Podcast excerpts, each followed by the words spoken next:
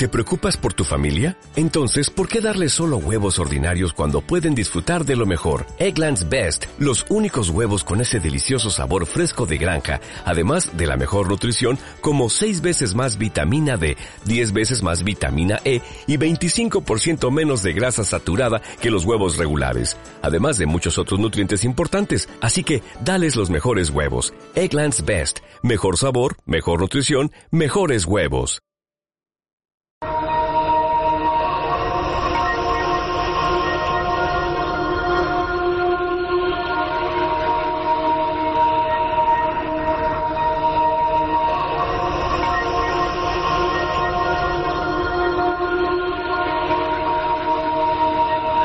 Benvinguts i benvingudes al racó de les emocions amb Luz Ramírez, psicoterapeuta especialitzada en teràpia emocional amb regressions, hipnosis i en la gestió de la intel·ligència emocional amb PNL. El racó de les emocions, un espai radiofònic on podràs trobar eines per cuidar el teu cos, la teva ment i la teva salut energètica.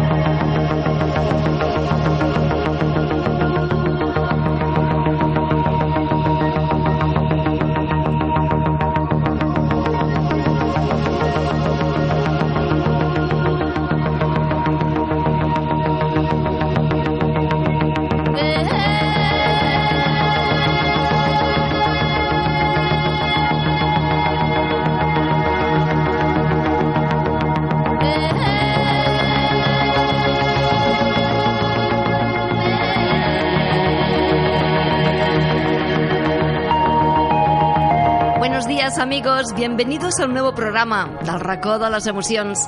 Ya sabes que este es un lugar muy especial donde cada semana podrás disfrutar con nuestras propuestas para mantener la buena salud emocional. Y recuerda siempre desde una visión holística de la persona, donde integramos cuerpo, mente y espíritu. Te encuentras en Radio Larbos, soy Luz Ramírez y estoy encantada de acompañarte durante unos minutos.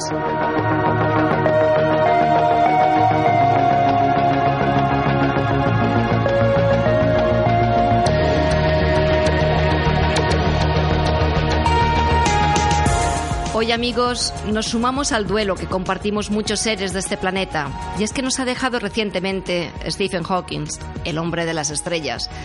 A través de este programa queremos rendirle un homenaje al que fue para muchos un genio. Fue un hombre de ciencia, un sabio de nuestra época, una persona con un carácter que emanaba fortaleza y carisma. Comenzó a destacar por su mente brillante desde muy joven, viendo su vida azotada por el diagnóstico de una dolorosa enfermedad, la esclerosis lateral amiotrófica.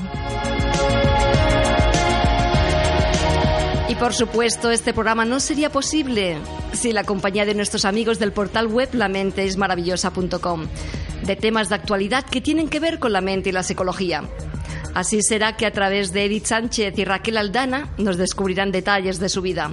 Y continuaremos después para acabar con un artículo sobre el suero de la verdad de Edith Sánchez, si existió o realmente fue un mito. Así que temas interesantes y de rabiosa actualidad. Te invito a que nos acompañes.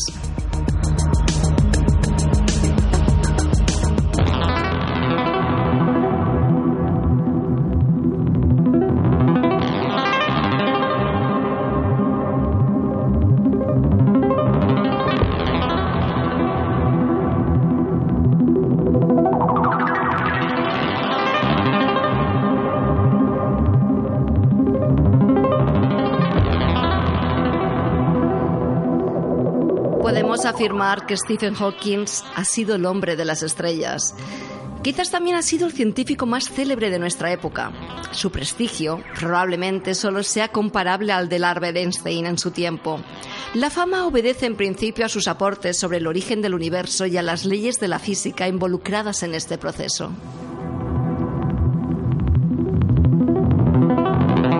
Sin embargo, su prestigio también se debe a la valentía con que la lucha para sobreponerse las dificultades que le genera la enfermedad que sufría. Esta condición no fue un obstáculo a la hora de llevar una vida paulativamente ajetreada para un hombre con tantas limitaciones. Para algunos, incluso, esta situación contribuyó a que fuera considerado una estrella por los diferentes medios de comunicación. Uno de sus libros más conocido es Historia del Tiempo, que se convirtió en todo un bestseller en poco tiempo y del cual se han vendido más de 10 millones de copias. Posteriormente se convirtió en película. Hawkins no solo resulta admirable por sus logros intelectuales, sino por haberlos realizados en medio de tantas dificultades. Sin duda, su magnetismo es resultado de su vulnerabilidad, su coraje y su brillante.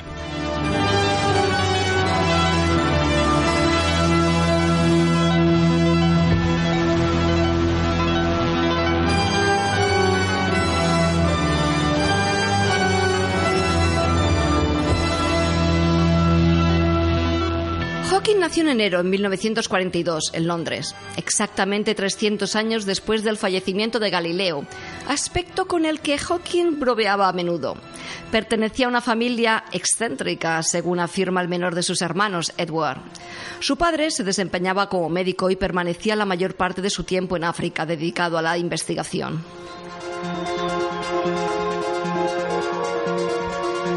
Hawkins apenas era un adolescente cuando tomó la decisión de estudiar matemáticas y física. Fue así como se inscribió en el Oxford a la edad de 17 años.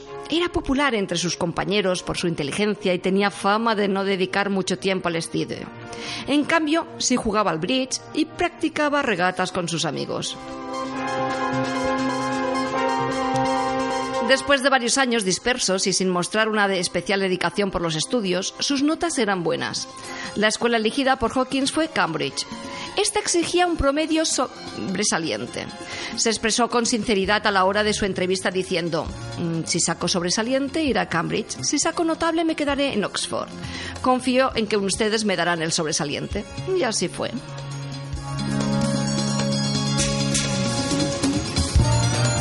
Como científico, su carrera comenzó hace más de 25 años, precisamente en la Universidad de Cambridge. Quizás ha sido el científico que más ha hecho para acercarnos a la compresión del universo. Su trabajo teórico en torno a los agujeros negros y sus adelantos en el conocimiento sobre el origen y naturaleza del universo son vanguardistas y sin duda revolucionarios.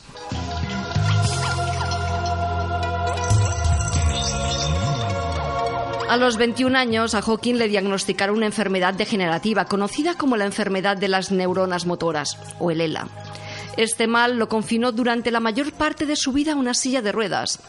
Hawking no permitió que dicha enfermedad fuera un obstáculo en su desarrollo científico. De hecho, su enfermedad lo liberó del quehacer rutinario para dedicarle tiempo a la investigación.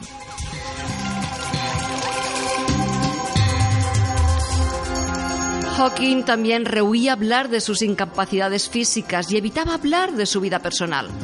Deseaba que lo recordaran sobre todo como científico, como escritor y divulgador de la ciencia y como una persona como cualquier otra, con los sueños, impulsos, deseos y ambiciones que tiene cualquier persona de a pie.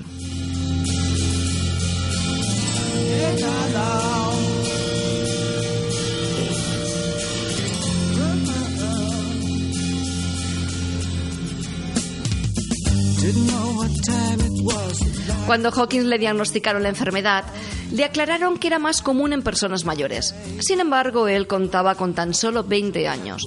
De cualquier forma, el mal avanzó rápidamente y los médicos no le daban más de dos años de vida. El hombre de las estrellas se sumió entonces en una profunda depresión y escuchaba todo el tiempo a Wagner.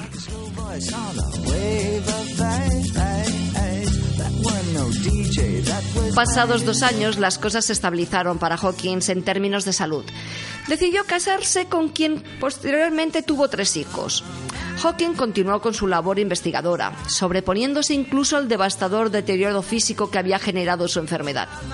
En 1969 fue relegado definitivamente a una silla de ruedas. Esta situación hizo que dependiera completamente de una tercera persona.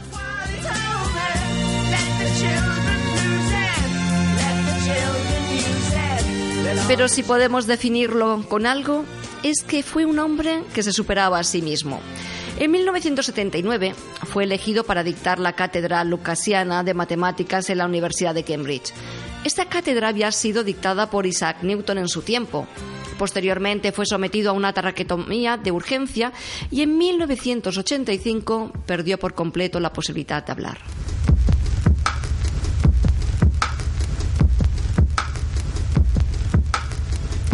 Su único canal de comunicación se redujo al sintetizador de voz adaptado a su silla de ruedas. Así Hawking relataba con buen humor una anécdota que le sucedió en el Vaticano. Al finalizar un congreso de cosmología realizado allí, los ponentes tenían una audiencia con el Papa. Este manifestó su interés por estudiar el Big Bang y la posterior evolución del universo, afirmando que era creación y obra de Dios. Hawking dijo que sintió alegría porque el Papa no hubiera entendido la ponencia que acababa de hacer y que trataba sobre la posibilidad de que el espacio-tiempo fuera finito, pero no tuviera ninguna clase de límites. En otras palabras, acababa de decir que el universo no tuvo principio, pero que no hubo un momento de creación. Por eso se alegraba de que el Papa no hubiera entendido y dijo, no tenía ganas de compartir la suerte de Galileo. If not, what created the universe? Why did the universe emerge from the Big Bang the way it did? We used to think that the theory of the universe could be divided into two parts. First, there were the laws like Maxwell's equations and general relativity that determine the evolution of the universe, given its state over all space at one time.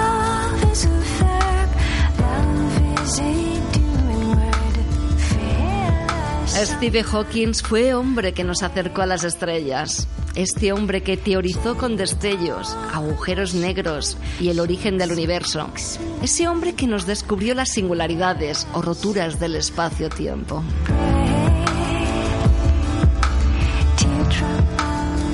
Ese hombre que nos hizo fantasear con la posibilidad de viajar en el tiempo a través de los agujeros negros. Ese hombre que cambió la visión sobre el universo ese hombre que todos admiramos, pero que tampoco conocemos, ese hombre que recientemente nos ha dejado.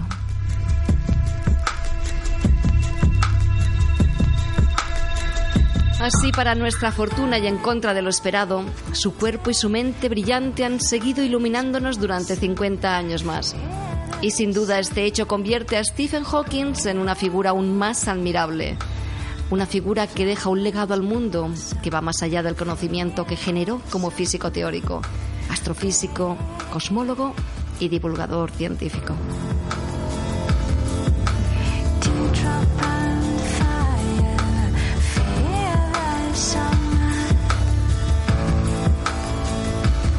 Así amigos, pensando en Stephen Hawking, podríamos hacernos un montón de preguntas. Así quizás una de las más atractivas y curiosas sería, ¿Cómo sería pensar como él?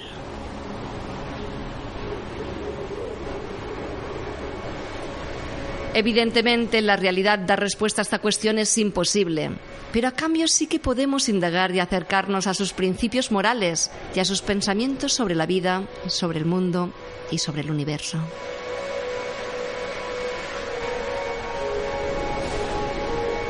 Para ello hemos realizado una recopilación de sus frases más célebres a modo de luz de ultravioleta para ver la desaparición de una estrella, pues creemos que otorgar trascendencia, singularidad y distinción a los pensamientos que compartió con el mundo nos ayudará a tenerles siempre presente. Sin duda, ese es el mejor homenaje que podemos hacer a la figura pensador y, ¿por qué no estrella?, que nos ha dejado.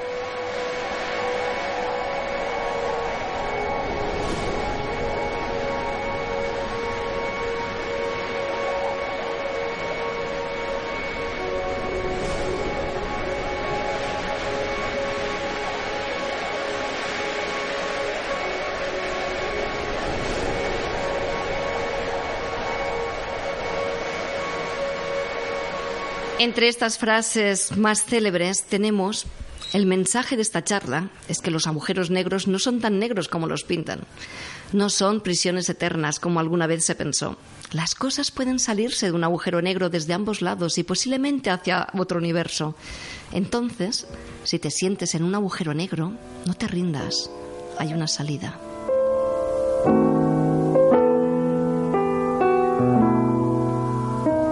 También dijo otra vez no sería un universo de verdad si no albergara a la gente que amas. No importa cuán difícil la vida pueda parecer, porque pierdes toda la esperanza si no puedes reírte de ti y de la vida en general.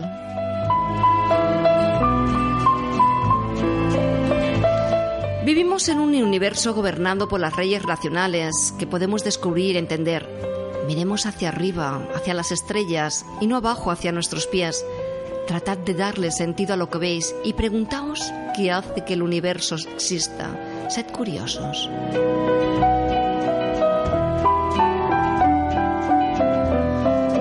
No le tengo miedo a la muerte, pero yo no tengo prisa en morir. Tengo tantas cosas que quiero hacer.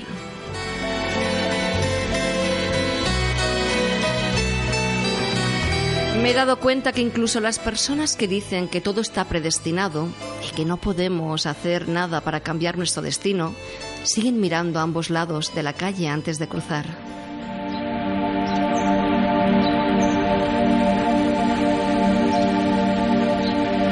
La inteligencia es la habilidad de adaptarse a los cambios.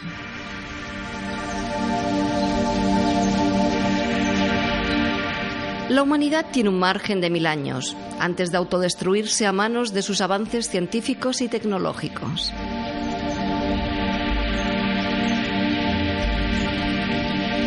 También Stephen Hawking nos dejó frases también como estas. Para sobrevivir como especie, a la larga debemos viajar hacia las estrellas. Y hoy nos comprometemos con el próximo gran avance del hombre en el cosmos.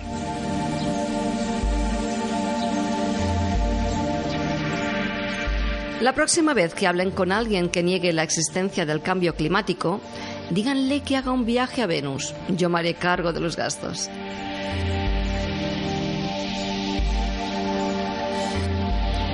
Einstein se equivocaba cuando decía que Dios no juega los dados con el universo. Considerando las hipótesis de los agujeros negros, Dios no solo juega los dados con el universo, a veces los arroja donde no podemos verlos.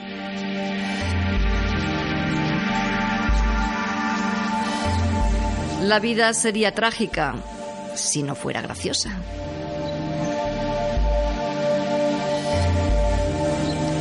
El peor enemigo del conocimiento no es la ignorancia, es la ilusión del conocimiento.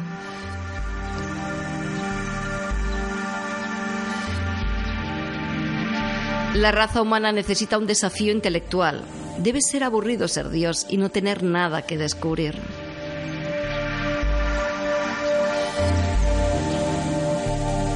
Solo somos una raza de primates en un planeta menor de una estrella ordinaria, pero podemos entender el universo. Eso nos hace muy especiales.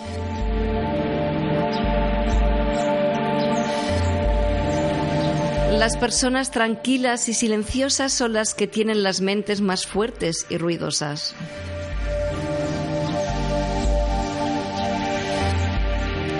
Las personas que se jactan de su coeficiente intelectual son unos perdedores. La gente no tendrá tiempo para ti si siempre estás cabreado y quejándote.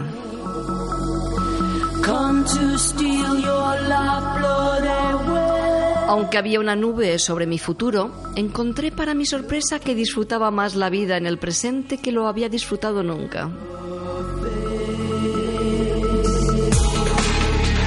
Para concluir estas frases, también dijo que obviamente, debido a mi discapacidad, necesito ayuda. Pero yo siempre he tratado de superar las limitaciones de mi condición y llevar una vida lo más completa posible. He viajado por todo el mundo desde la Antártida a la gravedad cero.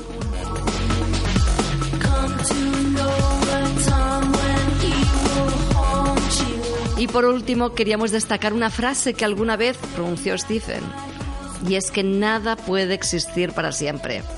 Quizás en el sentido más trascendente es complicado comprender que algo se perpetúe eternamente, pero lo que está claro es que su legado, su herencia intelectual y vital permanecerá en el mundo durante mucho tiempo.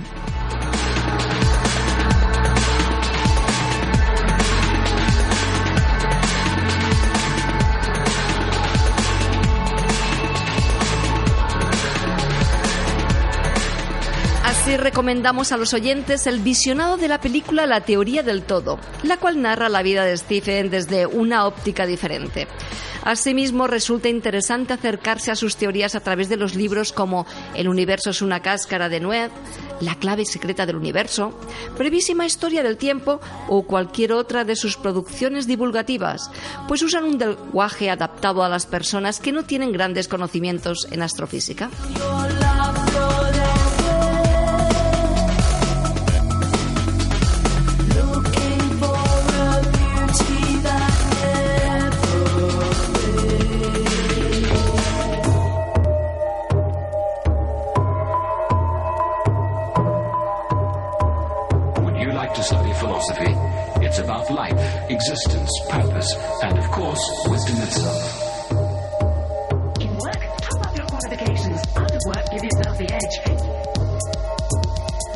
Ahora amigos nos vamos a sumergir en aquello del suero de la verdad, si es mito o realidad.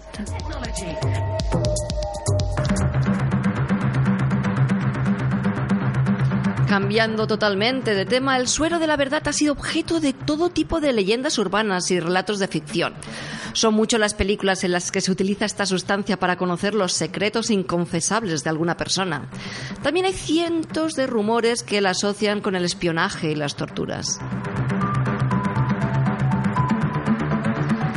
El suero de la verdad también es un tema que ha causado permanentes controversias en varios sentidos. Por un lado, la ciencia ha puesto en tela de juicio la existencia y los efectos de este tipo de sustancia. Por otro lado, se ha abierto una fuente debate ético en torno al uso de psicópticos con efectos de verdad, tanto en la práctica psiquiátrica como en otros terrenos. ¿Pero realmente existe el suero de la verdad o es solo una de las tantas leyendas urbanas? Y de existir, ¿cuáles serían los efectos reales? O quizás es cierto que lleva a las personas confiesen lo inconfesable. ¿O qué consecuencias podría tener el uso en el cerebro de la persona a quien se le aplica?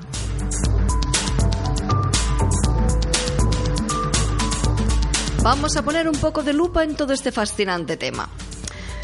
A ver, para empezar vamos a hablar un poco de historia, ya que el tema del suero de la verdad comenzó a ventilarse aquello a principios del siglo XX y la noción empezó a tomar forma cuando se administraba escopolamina a las mujeres en trabajo de parto.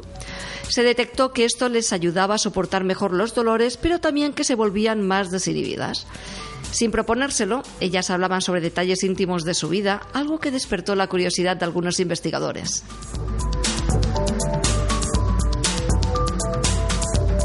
El primero en detectar este efecto desinhibitorio de estas sustancias fue el doctor Robert House. Este ginecólogo y obstetra analizó en detalle los efectos de la escopolamina. Entre los años 1921 y 29 escribió 11 artículos en Los Ángeles Record. Allí acuñó por primera vez el concepto de suero de la verdad aplicado inicialmente a la escopolamina y después se le llamó de este modo a otro tipo de sustancias.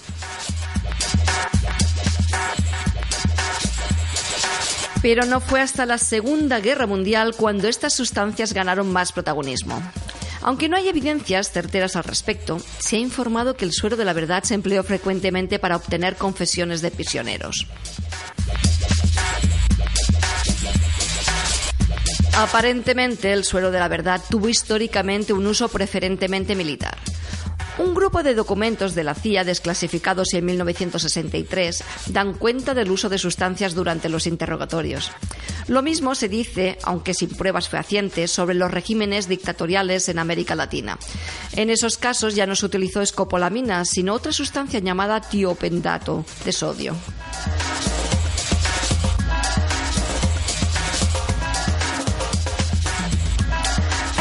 Pentato de sodio, al que se bautizó como suero de la verdad, es una droga que se deriva del ácido barbitúrico. Fue descubierto en 1930 por dos químicos que trabajaban en el famoso laboratorio Abbott. Se le conoce también con otros nombres como trapanal, pentonal sódico, amital sódico. Se ha empleado con diferentes fines, especialmente como anestésico o para inducir estados de coma.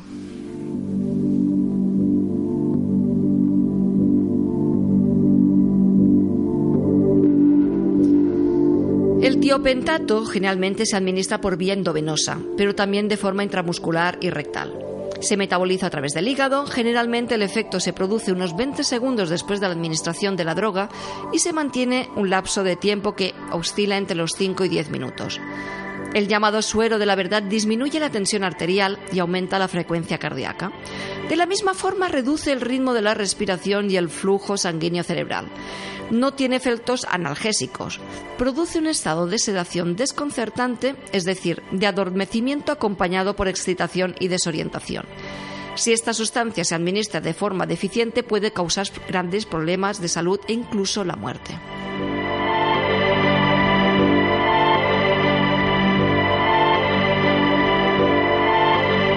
Principio, el psicoanálisis fue el encargado de aportar una explicación sobre el fenómeno del suelo de la verdad. Se indicó que esta sustancia hacía el que yo se quedara neutralizado. A partir de entonces no funcionan los mecanismos de represión y entonces todo queda en manos del ello. En esa estructura no hay moral ni límites sociales. Por lo tanto, se expresan los contenidos reprimidos sin ninguna restricción.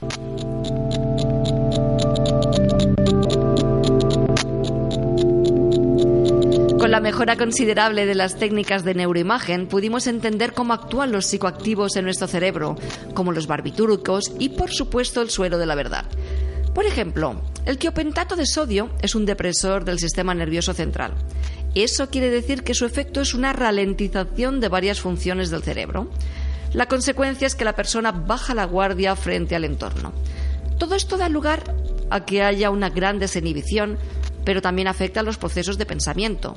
En consecuencia, no necesariamente induce a decir la verdad, sino que saca a flote todo tipo de contenidos. Esto incluye fantasías reprimidas, ideas prosquitas, entre otros. Por lo tanto, para las neurociencias no se puede hablar de un suero de la verdad en sentido estricto, ya que es muy fácil que los testimonios de fantasías aparezcan mezclados con los testimonios de realidad, sin que sea fácil distinguir los unos entre los otros.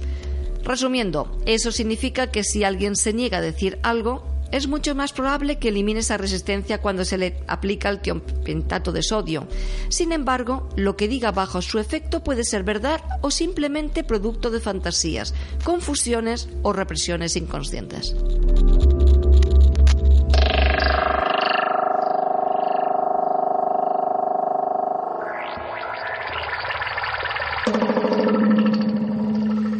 El periodista Michael Mosley, experto en ciencia y productor de televisión, quiso probar la eficacia del suelo de la verdad en sí mismo. Voluntariamente se sometió a la administración del tiopentato de sodio para verificar cuál era el efecto y si en realidad inducía a nuestros cerebros a decir la verdad.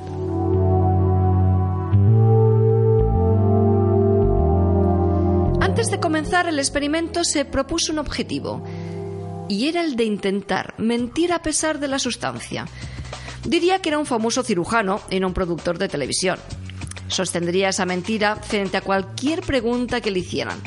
Todo comenzó con una pequeña dosis de la sustancia.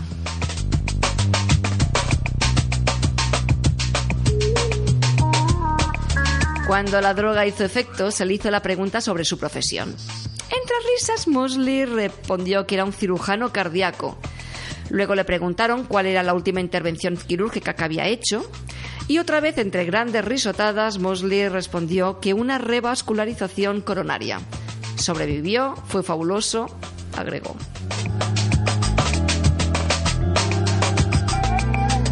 El doctor Rich, quien dirigía el experimento, le aplicó una dosis adicional del suelo de la verdad. Mosley cuenta que con esta se sintió más sobrio y controlado Aún así, al preguntarle cuál era su profesión, respondió sin dudarlo. Soy un productor de televisión. Tras el experimento, el periodista dijo que simplemente no se le ocurrió mentir en ese momento. Añadió que percibió que la droga hacía que la persona fuera más vulnerable a la sugestión, es decir, a decir exactamente lo que el otro quería escuchar.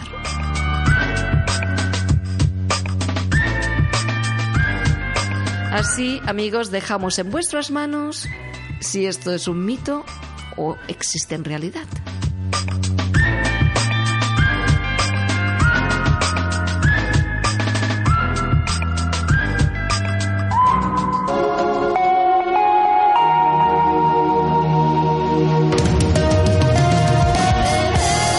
Amigos, hemos llegado al final de este programa. Ya sabéis, para contactar conmigo podéis hacerlo en luzramirez.es. Para escuchar los programas pasados podéis hacerlo en nuestra web, alracodolasemocions.com o en ivox.com. Y nos encontramos próximamente en este programa, en el Racó de las Emociones, en Radio Larbos. Os deseo una bien buena salud emocional y saludos cordiales de quien nos habla, Luz Ramírez.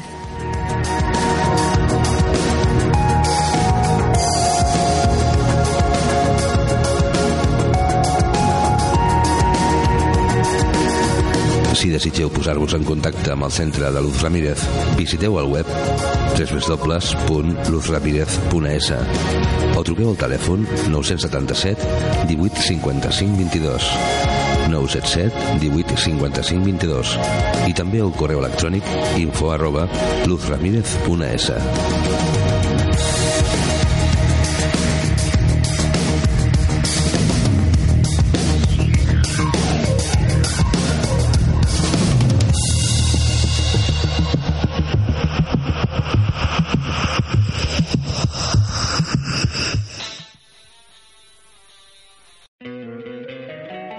encantaría tener 100 dólares extra en tu bolsillo? Haz que un experto bilingüe de TurboTax declare tus impuestos para el 31 de marzo y obtén 100 dólares de vuelta al instante. Porque no importa cuáles hayan sido tus logros del año pasado, TurboTax hace que cuenten. Obtén 100 dólares de vuelta y tus impuestos con 100% de precisión. Solo con Intuit TurboTax. Debes declarar para el 31 de marzo. Crédito solo aplicable al costo de la presentación federal con TurboTax Full Service. Oferta sujeta a cambios o cancelación en cualquier momento.